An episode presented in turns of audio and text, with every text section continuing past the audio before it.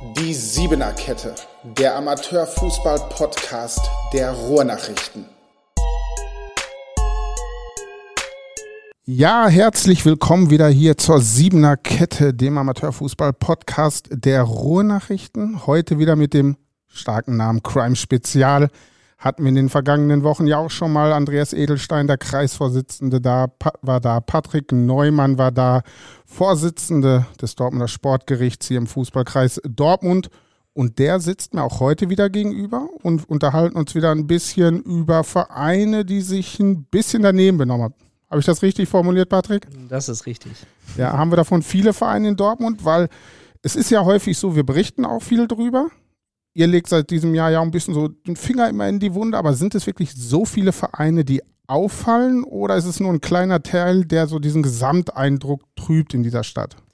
Also es sind halt immer wieder Vereine, wo man sich jetzt wieder denkt, hä, warum tauchen die jetzt auf einmal auf? Ne? Also wir haben nicht nur diese, diese klassischen Vereine, wo wir auch die letzten Wochen darüber berichtet haben, sondern durchaus auch mal so Vereine, wo wir uns denken, hä, wieso kommt denn da jetzt ein Fall auf einmal hoch? Ne? Also es sind natürlich auch Vereine wie Wicke da jetzt mal dabei gewesen, jetzt vom letzten Wochenende ein Spielabbruch leider auch gewesen. Ja.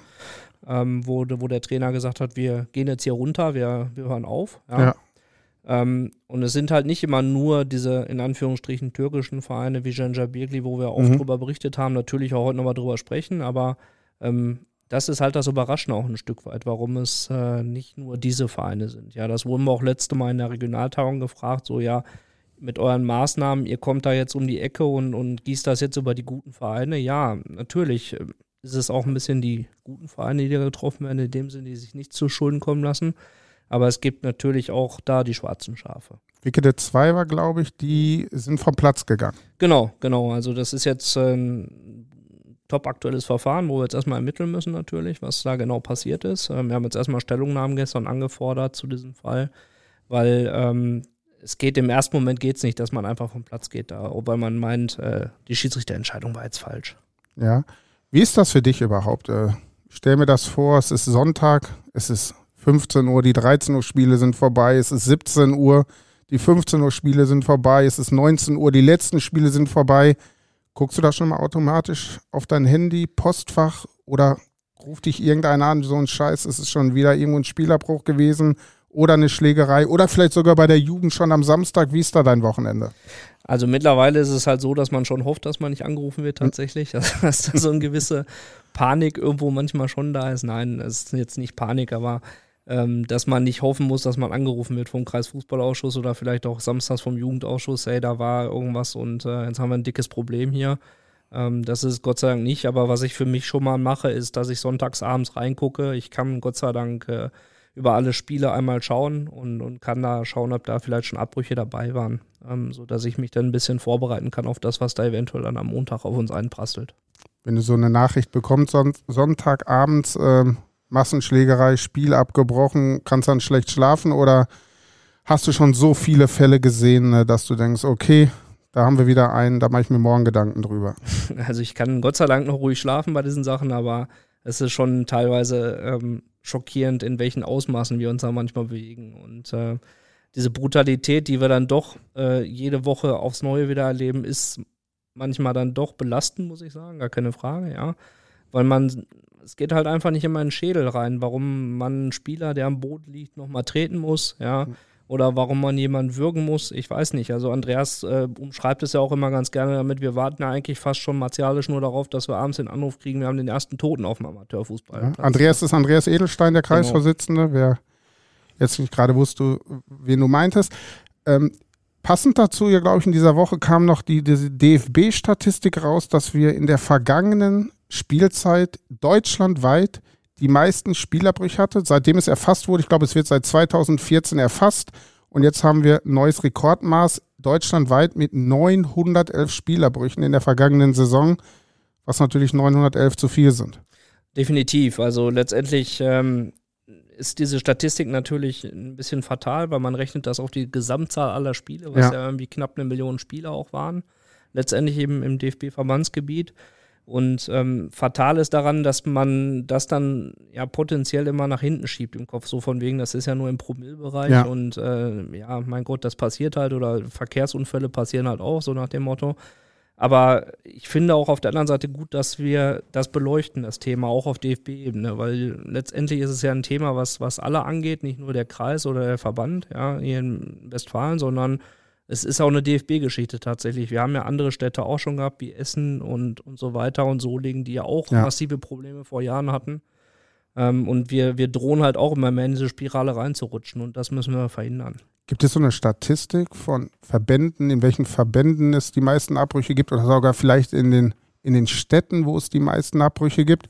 Was glaubst du, wo wird, wird Dortmund sich da wiederfinden? Also in der Spitze der Abbrüche oder also ich denke, dass, äh, also Statistiken, Zahlen so habe ich nicht vorliegen leider. Ähm, ich glaube aber so aus der, aus der Perspektive nur für den Kreis Dortmund glaube ich schon, dass wir uns da im oberen Drittel auf jeden Fall bewegen an den Spielabbrüchen dadurch, dass wir jede Woche quasi auch mit einem dazu beitragen. Ja, und deswegen sitzen wir auch hier darüber zu sprechen, nicht um die an einen Pranger zu stellen, genau. sondern um die Leute mal darauf aufmerksam zu sagen, hey Jungs, so geht das nicht. Mhm. Wir sprechen darüber, wir sehen das, was ihr macht. Also Andreas war ja letzte Woche da, hat von diesem Ampelsystem gesprochen, dass Vereine auch auf Rot runterrutschen können. Das würde dann zum Beispiel bedeuten, dass man keinen Platz mehr bekommt vom, vom Stadtsportbund. Das heißt, man könnte nicht weiterspielen.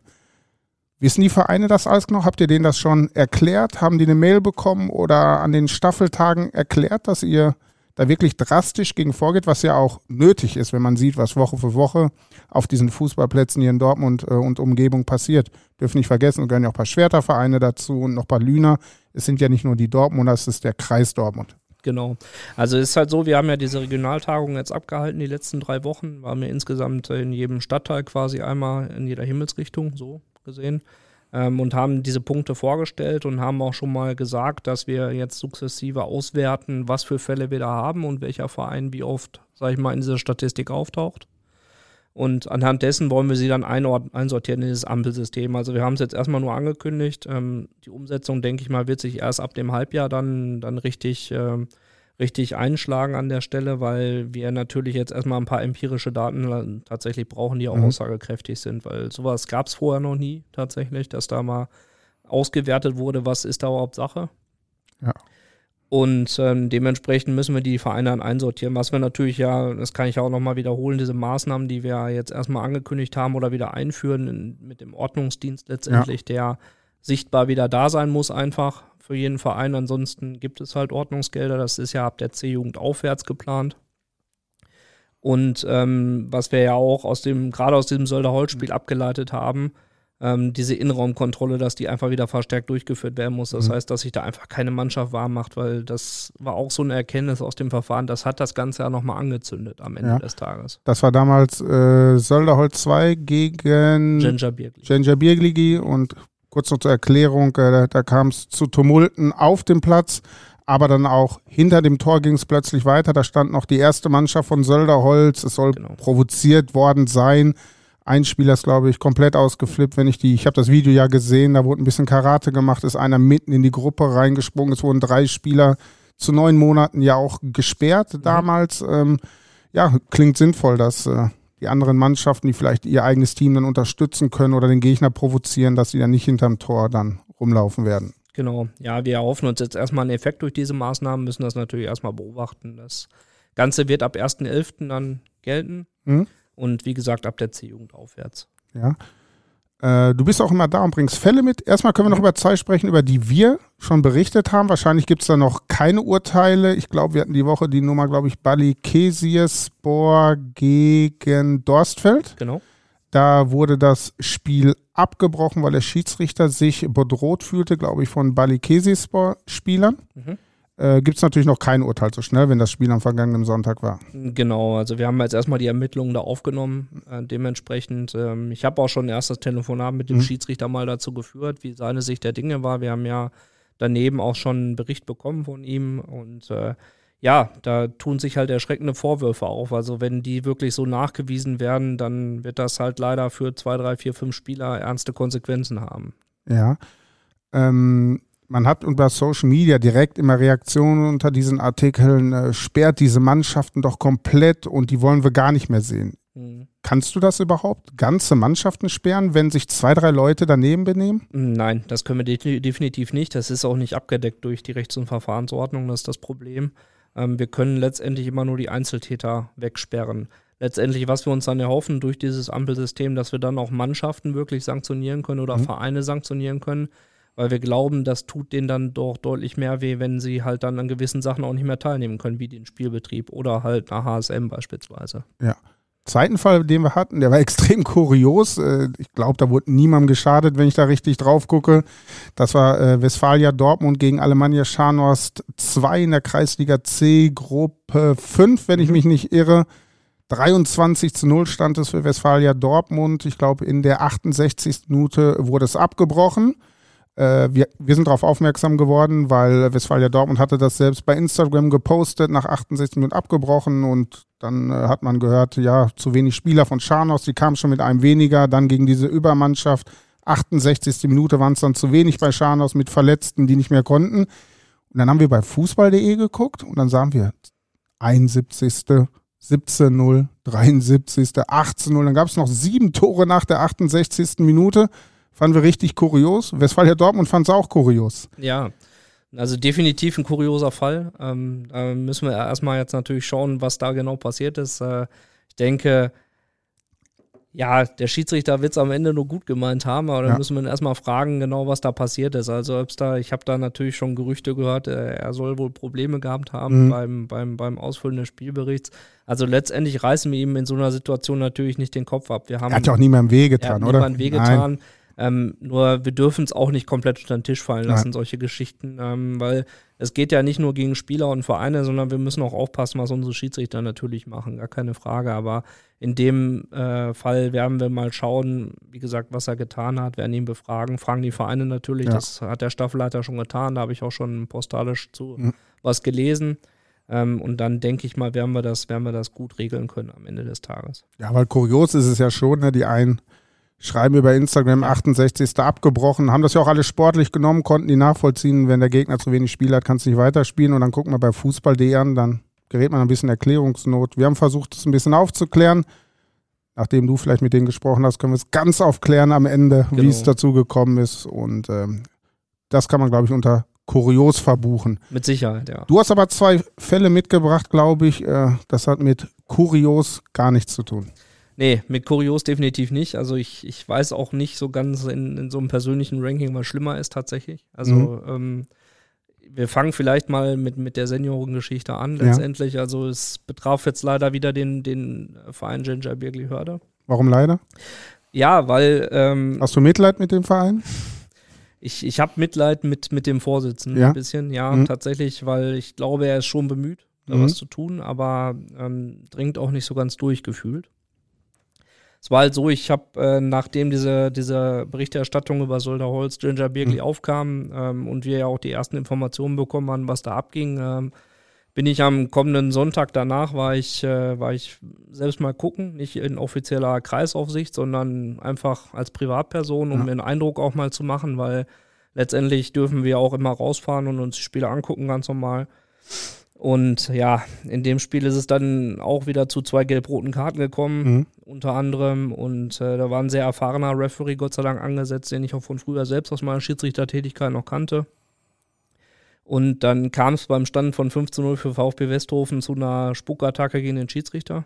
Ähm, Warum hast du die Situation gesehen? Warum hat er das gemacht? Ja, also letztendlich kann man da auch immer nur interpretieren, warum diese Spieler sowas mhm. tun. Ne? Weil der Schiedsrichter konnte da definitiv am wenigsten für. Beide gelb-roten Karten waren mhm. absolut berechtigt. Ja. Und ähm, ich glaube, es war dann so eine Mischung aus Frust und ich muss mich jetzt irgendwo entladen. Ja. Gott sei Dank ist es so gewesen, dass er ihn nicht irgendwie ins Gesicht gespuckt hat. Das wäre noch mhm. dramatischer gewesen, glaube ich. Er hat ihn Gott sei Dank nur am Arm getroffen, letztendlich. Ähm, ja, ich stand halt an der Seitenauslinie quasi in der Bande auf Höhe des Geschehens und hab's halt gesehen. Aber wie ekelhaft kann man sein? Ja. Ein, egal wen man anschaut, ja. egal ob den Schiedsrichter, Gegenspieler, Mitspieler.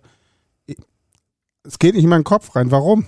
Warum? Ja, das, diese Frage stelle ich mir auch ständig, ne? Und die stelle ich mir auch seitdem es passiert ist eigentlich. Und das, das hört man halt leider auch nicht zum ersten Mal. Also wir hatten vor ein paar Wochen auch schon mal einen Fall, wo es nicht ganz aufzuschlüsseln war, ob der Schiedsrichter angespuckt wurde oder nicht. Da war es Bövinghausen 2 tatsächlich. Mhm. Ähm, ja, wo wir dann den Spieler einfach nur wegen, wegen total unnötigen Reklamierens beim Schiedsrichter dann aus dem Verkehr ziehen konnten, letztendlich, weil wir es nicht genau nachweisen konnten. Aber da ist es dann immer traurig, sag ich mal, dass ich es dann direkt miterlebt habe. Ja. Wie bist du da vorgegangen? Du hast ja alles selbst gesehen. Ähm, Gibt es da eine Stellungnahme der Vereine? Wie, wie sah die zum Beispiel von Genschler Bierligi aus? Haben sie es abgestritten oder wussten die, dass du da bist und haben es dann zugegeben? Also die wussten es letztendlich nicht, mhm. ähm, weil das war ja auch so ein bisschen der Sinn der Sache, ja. weil es, letztendlich ist es halt mal so, wenn wir diese Kreisaufsichten ja auch verhängen, ist es so, dass dann meistens nichts passiert bei diesen Spielen. Weil ja. die wissen ganz genau, da guckt jemand zu und dann können wir keinen kein Mist bauen. Ja. Ähm, und da ist es halt so gewesen, der, der Spieler ist wohl gar nicht zur Verhandlung gekommen. Ähm, ich persönlich habe das Verfahren nicht geführt, einfach weil ich weil eine gewisse, gewisse, Befangenheit ja. hatte und als Zeuge da war. Also ähm, haben meine Kammerkollegen aus der Seniorenkammer das dann so entschieden, also die für Senioren recht zuständig sind. Ähm, ja, und die sind dann vorgestern zu dem Schluss gekommen, dass wir den halt für, drei, äh, für 15 Monate sperren müssen. Oh, ja. einfach, ne? Weil wir reden hier bei da von dem Tatbestand der Tätigkeit gegen einen Schiedsrichter mhm. tatsächlich. Und ähm, da fängt die Mindeststrafe bei zwölf Monaten tatsächlich an. Wir reden hier ganz sicher nicht von Spielen. Ja. Weil solche Spieler, die müssen einfach für sämtlichen Spielverkehr erstmal aus dem Weg gezogen werden hier. Ja. Also anspucken ist immer eine Tätigkeit. Ja. Also wir interpretieren das für uns als Tätigkeit gegenüber dem Schiedsrichter. Mhm. Wir haben gerade über die Ampel gesprochen. Ne? Mhm.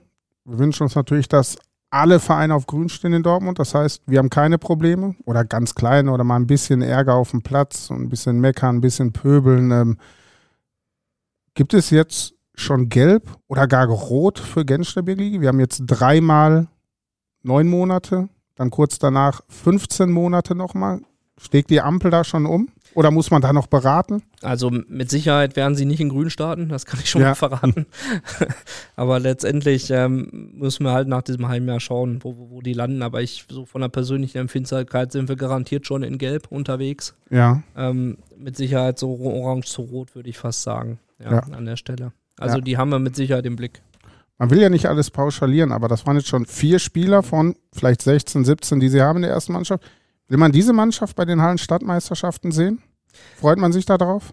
Mm, also da möchte ich auch ganz gerne Andreas Edelstein nochmal zitieren, mhm. der halt auch einfach gesagt hat auf diesen Regionaltagungen, wir laden ja auch zu unserer eigenen Geburtstagsfeier keine Chaoten ein. Ja. Und das wird natürlich eine Option sein. Ähm, mhm. Wir haben ein gewisses Spielzeug in oder einen gewissen Werkzeugkasten in der Rechts- und Verfahrensordnung einfach da, ja. Mhm.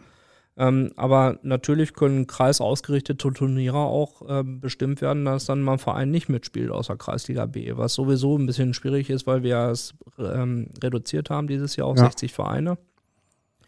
Und da ohnehin nicht alle mitspielen, aber das könnte natürlich auch eine Option sein, dann einfach zu sagen, ich spiele halt nicht bei der HSM mit. Ja, das habt ihr ja selbst genannt, wenn ich es richtig verstehe. Es ist ja genau. keine Kreismeisterschaft, dass alle Mitglieder des Kreises mitspielen. Genau. Am Ende bestimmt ihr selbst, wer die 60 Mannschaften sind, die am Ende mitspielen, von denen ihr glaubt, mit denen haben wir ein gutes Turnier. Genauso ist es. Letztendlich am Ende des Tages. Ja. Du hast aber noch einen zweiten Fall mitgebracht, und zwar aus dem Juniorenbereich, weil seit dieser Saison ist es nicht mehr aufgeteilt, Sportgericht zwischen Jugend und Senioren. Du bist für beide Bereiche ja auch zuständig. Genau, also wir haben ja nur noch ein Sportgericht ja. seit diesem Jahr. Das ist ja eine Verbandsentscheidung gewesen im letzten Jahr. Ähm, dementsprechend ist es natürlich auch schwierig, die Arbeitslast zu stemmen. Wir haben ja, ja statt, äh, um das noch kurz zu erwähnen, statt 16 Sportrichter jetzt nur noch sieben. Wir könnten acht haben, wenn wir ja. wollen, aber leider findet sich auch keiner mehr für, dieses, für diese Arbeit. Ähm, also da auch eine äh, kleine Werbung, wer ja. gerne Lust hat, vielleicht auch mal Sportrichter zu sein. Was muss man dafür können? Kurze Werbung jetzt. Ähm, letztendlich einfach nur Spaß am Amateurfußball mhm. haben und alles andere wird dem beigebracht. Also eine Schulung und so weiter gibt es dann natürlich und dann ist man auch ja. relativ schnell startgar. Von wem ist die Schulung? Vom richtigen Juristen? Ich sag jetzt mal richtig, ne? der es ja. studiert hat ja. ähm, oder ähm, wer, wer schult die da? Oder bist du es, der die schult? Also zum Teil ist es so, dass ich die natürlich dann anleite, mhm. aber ähm, die richtigen Schulungen werden auch von Juristen gemacht mhm. tatsächlich, weil wir haben im Verbandssportgericht ähm, tatsächlich auch einen Juristen sitzen, der Dirk dann, Dunschen? Nee, ich rede von Markus Seib. Achso, Dirk Dunschen ist nicht mehr dabei, der ähm, Hochkader? Dirk Dunschen ist auch noch, mhm. im, der ist ein hochgerutscht, genau, weil der ist nicht mehr im Bezirkssportgericht ja. jetzt, der ist jetzt im, im Verbandssportgericht. Oh, ist, glaube ich, auch Jurist, ist, glaube ich, Anwalt, ist wenn ich nicht Jurist, irre, genau. kommt, mhm. glaube ich, aus Hochkader. Also ich verorte ihn in mhm. Hochkader, ich glaube, da bin ich, da habe ich nicht mehr verortet, den weil wenn wir den mal angerufen haben, mussten wir mal in seiner Kanzlei anrufen, deswegen hatte ich das noch im Hinterkopf. Genau, genau. Ja, der ist auch Jurist, aber hm. der gibt jetzt nicht diese Schulung. Ah, okay. Sich, ne? das, das macht dann, machen dann andere. Hm. Gut, kleiner Exkurs. so werde ich äh, Sportrichter in Dortmund. Vielleicht melden sich welche. Einfach ja, ich, ich schreibt es. an uns sportredaktion at ruhrnachrichten.de, wenn ihr Interesse habt, wir leiten das weiter. Oder wo kann er noch hinschreiben? Oder gerne an äh, patrick.norman.flvw.de. Okay, haben wir dafür Werbung gemacht, damit er, was wir uns natürlich nicht wünschen, so einen Fall erleben, wie du uns jetzt noch mitgebracht hast aus dem Juniorenbereich. Genau, also wir haben äh, hier einen sehr erschreckenden Fall in den C-Junioren erlebt tatsächlich. Also, C-Junioren. Ja, genau. Da sprechen wir zwölf äh, von 13-, 14-Jährigen tatsächlich. Okay, was kann da passiert sein? ähm, ja, wie man es eigentlich schon vermutet, also meistens sind es entweder die Trainer, die da irgendwie mhm. ausflippen, aber in diesem Fall war es wohl so, dass draußen in der Elternschaft es äh, rund ging, in, in, dem Sinne. Okay. Und äh, wir haben letzte Woche dazu verhandelt, letzte Woche Freitag. Das war ähm, Ewings Limniuswar gegen Teutonia Landstrop? Das war Ewings okay. Limniuswar gegen Teutonia Landstrop, genau. Ähm, wo ähm, letztendlich dann rausgekommen ist in der Verhandlung, dass es da wohl ja gewisse Anstachelungen unter den Eltern gab. Mhm. Also äh, dieses Spiel hatte eine kleine Vorgeschichte, weil die wohl im Pokal auch aufeinander getroffen sind, die beiden ja. Mannschaften, wo es ein sehr klares Ergebnis für Ewing gab. Und zu diesem Zeitpunkt, wo diese Eskalation dann entstanden ist, gab es wohl ein paar Sprüche, ja, 6-0, so nach dem Motto, es war der Spielstand. Ja. Äh, reicht euch das nicht? Und das ist ja eine Blamage, irgendwie so muss ja. es wohl gewesen sein, dass es sich das entzündet hat letztendlich. Und ähm, 6-0 hat Ewing geführt? Oder? Okay. Genau, ja. ja. Ähm, Ewing hatte geführt und äh, dann ist das Ganze so ein bisschen eskaliert draußen wohl. Das hat sich so in der Verhandlung herausgestellt. Der Schiedsrichter wurde dann von den Spielern darauf aufmerksam gemacht, dass draußen äh, an der Seitenlinie die Eltern sich prügeln, quasi. Mhm. Was wir so an Details wissen, ist, dass eine Mutter wohl zu Boden geschleudert wurde, die vorher äh, eine Hüftoperation wohl hatte, auch dementsprechend. Da musste also ein Krankenwagen tatsächlich auch nochmal kommen und die behandeln. Und was halt auch wir wussten, ist, dass wohl insgesamt drei Polizeiwagen angerückt sind für ein C-Jugendspiel. Bemerkenswert. Ja, definitiv. Die Jungs haben sich rausgehalten. War das jetzt nur waren das nur die Eltern? Ja, so, wenn es so schön wäre. Nein, ist es leider nicht gewesen. Die, die Spieler ähm, sind dann natürlich auch rausgerannt in, diese, in diesen Pulk rein. Weil wohl Aber wir sprechen doch von 13-jährigen ja, Jungs ja. und erwachsenen Männern und erwachsenen Frauen. Genau, das ist es halt, was einen an diesem Fall ja vor allen Dingen so schockiert. Ne? Ähm, die, also vermutlich war es so, dass wohl gerade Spieler der Mutter, die da gestoßen mhm. oder zu Boden gestoßen wurde, dann explizit halt reingesprungen sind in diese Traube und es erst nach ein paar Minuten Ruhe, sag ich mal, dann wieder gelöst werden konnte. Der Schiedsrichter hat aber da keine Chance gesehen, das Spiel weiterzuführen. Ja. Völlig verständlich, ja, weil wenn da so eine Widersetzlichkeit von Zuschauern und Spielern ist an der Stelle, dann gab es nur eine Chance, das Spiel abzubrechen, letztendlich. Und dann war Ruhe?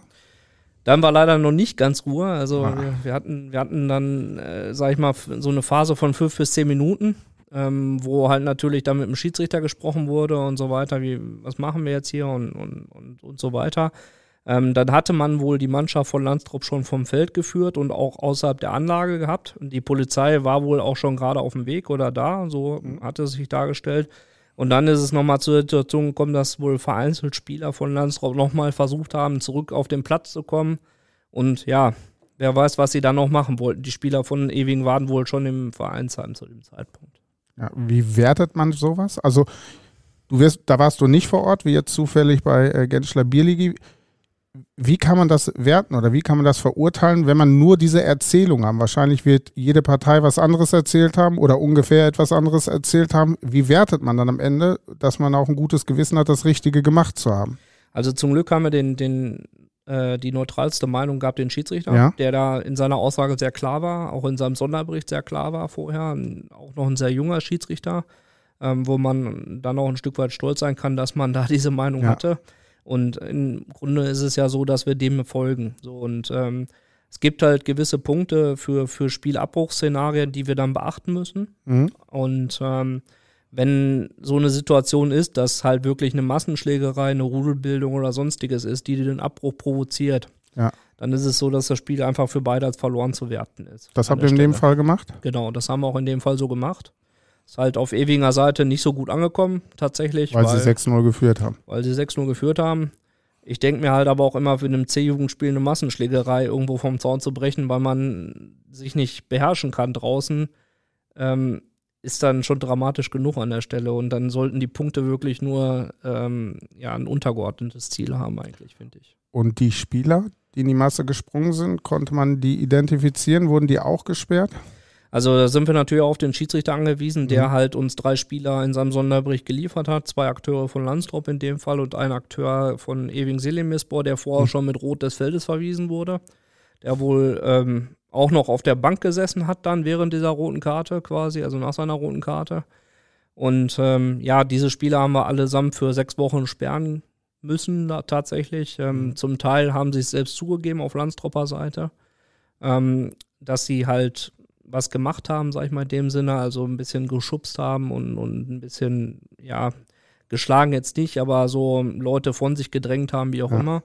Und ähm, den ewigen Selimir-Spor-Spieler haben wir tatsächlich nur auf Grundlage der Schiedsrichterwahrnehmung tatsächlich dann auch für sechs Wochen gesperrt, weil er wohl geschlagen haben soll dann in diesem Tumult. Was ist auf die Vereine noch zugekommen?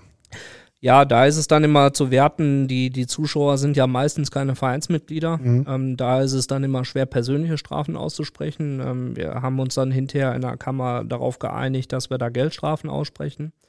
Äh, für Ewing Selimespor war es so, dass wir da 150 Euro mhm. angesetzt haben, weil das eine Gesamtgeldstrafe letztendlich war wegen der Widersetzlichkeit 100 Euro und die 50 Euro für den fehlenden Ordnungsdienst. Ja.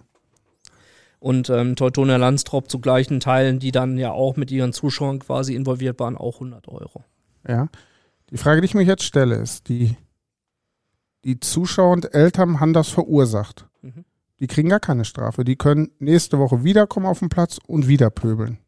Tut das, tut das einem nicht weh, so als Sportrichter, dass die, die es am Ende verursacht haben? Klar, ich kann sagen, die Pflicht liegt bei den Vereinen, genau diese Leute vielleicht auszugrenzen, nicht mehr auf den Platz zu lassen, aber wie realistisch ist das? Also ja, realistisch ist das natürlich nicht. Je, je, tiefer im Jugendbereich man ist, ja, die Eltern müssen ja einfach dabei sein, ein Stück ja. weit. Ähm, Problem ist natürlich auch, natürlich hat man immer das Gefühl, ja Mist, du bestrafst jetzt den Verein eigentlich mhm. für seine dummen Eltern, in Anführungsstrichen. Ähm, das Problem ist aber ein Stück weit, wir könnten auch die Karte natürlich ziehen mit Spielen unter Ausschuss äh, von Zuschauern. Das geht auch. Ja. Das können wir natürlich machen. Aber ich finde, das sollte eigentlich äh, die Ultima Ratio an dem Fall sein, dass wir bei Jugendspielen Eltern verbieten, ihren Kindern zuzugucken. Weil das Problem ist, sind ja auch da, genauso wie auf dem Sportplatz, immer zwei, drei, die der Auslöser sind letztendlich ja. für solche Situationen. Und wir müssen einfach gucken, dass wir diese wirklich sukzessive versuchen rauszutrennen und dementsprechend äh, sperren. Und es ist natürlich die Verantwortung der Vereine, die dann darauf einwirken müssen, was ihre Eltern machen. Ja. Herr Patrick, traurige Fälle, die du wieder mitgebracht hast, äh, die du geschildert hast, netterweise geschildert hast, um wirklich auch mal zu, aufzuklären, was auf den Fußballplätzen in Dortmund auch los ist. Ne, wir berichten ja auch seit längerer Zeit drüber. Manche fragen auch, ah, Sensationsjournalismus und hier Katastrophenjournalismus. Wir, wir sagen immer, ja, wir müssen noch darauf aufmerksam machen, was auf den Plätzen passiert. Wie, wie seht ihr das als Kreis? Ihr geht ja jetzt auch ein bisschen in die Öffentlichkeit, wir machen es schon ein bisschen länger. Ist es das, was vielleicht am Ende auch helfen kann, wenn man über sich selbst liest, äh, dass man sich schlecht benommen hat? Ja, also das ist natürlich das Ziel ähm, hm. des Ganzen, warum wir auch sagen, wir machen es jetzt mal öffentlich, ja. Ähm, wir, wir müssen einfach schauen, dass wir permanent den Leuten in Erinnerung rufen, dass es auf unseren Sportplätzen samstags, sonntags abgeht wie sonst was. Und das kann ja nicht im Sinne aller sein, dass wir jetzt unsere Gewalt ständig da ausleben, wo sie eigentlich gar nicht hingehört. Und ähm, deswegen ist es, glaube ich, immer wichtig, permanent über das Thema auch zu reden und es auch wieder in die Öffentlichkeit zu bringen und auch daran zu erinnern. Ja. Patrick, dann sage ich vielen Dank, dass du gekommen bist. Und äh, alle, die zugehört haben, am Wochenende bieten wir von den Ruhrnachrichten wieder eine Menge Spiele an, auch Live-Spiele. Hoffentlich alle, dass sie ruhig bleiben. Am Wochenende haben wir, glaube ich, vier Live-Spiele, alle am Sonntag. Ihr könnt bei uns auf rn.de slash sporttv unter anderem, was heißt unter anderem? Ich zähle es euch alle vier kurz auf. Bövinghausen spielt gegen Klaus nach der ersten Saisonniederlage. Aplabeck haben wir gegen den Tabellenletzten Ennepetal. Äh, erster Heimspiel führt Neutrainer Hübner. Dann haben wir noch ein Topspiel aus der Westfalenliga. Türkspor, der Tabellenzweite, trifft auf Wanner Eickel, ich glaube der Tabellenfünfte. Und das absolute Topspiel der Fußballbezirksliga TuS Hannibal gegen den FC Roche im Öschpark. Geht auf die Plätze, guckt es euch an. Habt ihr keine Zeit oder wollt vom Platz aus noch gucken, Second Screen, was ist los äh, auf den anderen Plätzen, guckt bei uns auf rn.de slash sporttv oder kommt bei uns auf die Seite auf rn.de slash dosport. Da erfahrt ihr jeden Tag alles über den Dortmund Amateurfußball, sieben bis acht Fußballgeschichten, Sport in Dortmund auf Social Media findet ihr uns auch, Instagram, Facebook. Kommt vorbei, hört den Podcast jede Woche. Nächste Woche sind wir wieder dabei. Mal schauen, wer dann da ist. Und ich sage Dankeschön, wünsche euch ein schönes Wochenende. Tschüss. Die Siebener Kette, der Amateurfußball-Podcast der Ruhrnachrichten.